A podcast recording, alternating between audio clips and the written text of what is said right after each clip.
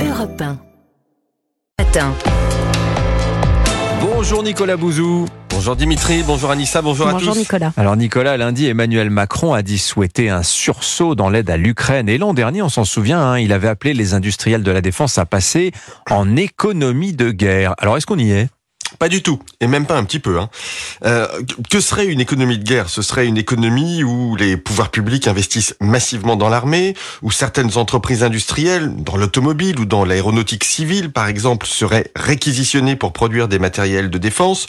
Ce serait une économie où la bureaucratie, par exemple pour les appels d'offres du ministère de la Défense, serait suspendue pour aller plus vite. Or, aucune de ces trois conditions n'est réunie. Hein. Quand le président de la République parle d'une économie de guerre, ce sont des mots, mais il n'y a pas de réalité derrière. Pourtant, le budget de la, la défense augmente, hein, de, euh, Nicolas. En 2025, on va investir dans la défense 2% de notre PIB. Bon, c'est le seuil qui est demandé par l'OTAN. Hein. Oui, mais c'est le seuil qui est demandé par l'OTAN en temps de paix. Euh, ce que fait la France n'est pas le passage à une économie de guerre, hein, mais simplement une remise à niveau après des décennies de désarmement. Le consensus en matière de défense dans tous les pays occidentaux, hein, c'était que la chute du mur de Berlin nous offrait les dividendes de la paix, c'est-à-dire que l'éloignement de conflits entre États à grande échelle nous permettait de faire des économies sur la défense et de les réinvestir ailleurs, par exemple dans les dépenses sociales. C'est exactement ce que nous avons fait. Alors, vous évoquez, Dimitri, un objectif d'investissement en matière de dépenses de 2% du PIB.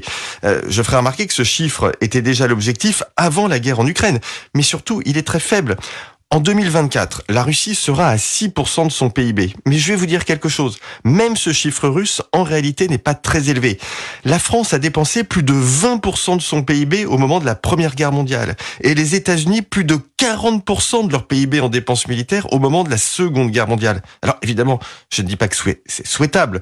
Je vous dis simplement que les dépenses de la France et des pays occidentaux seraient à peine suffisantes en temps de paix. Alors en temps de guerre? Hum. Le problème, c'est aussi que notre industrie n'a plus la capacité de produire assez de matériel militaire. hein. Ah oui, on a même carrément fermé des lignes de production comme celle des chars Leclerc. Faut regarder ce que fait un pays comme la Pologne, hein, qui est le seul pays européen à prendre au sérieux les questions de défense. La Pologne passe des commandes auprès des États-Unis, d'Israël, de la Corée du Sud, et elle négocie quand c'est possible des transferts de production.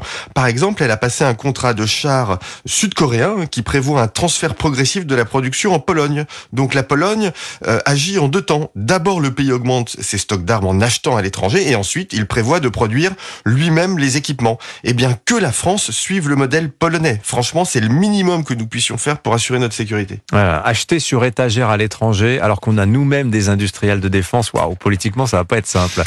Merci beaucoup Nicolas Bouzou. Merci. Signature Europe, hein, 7h22.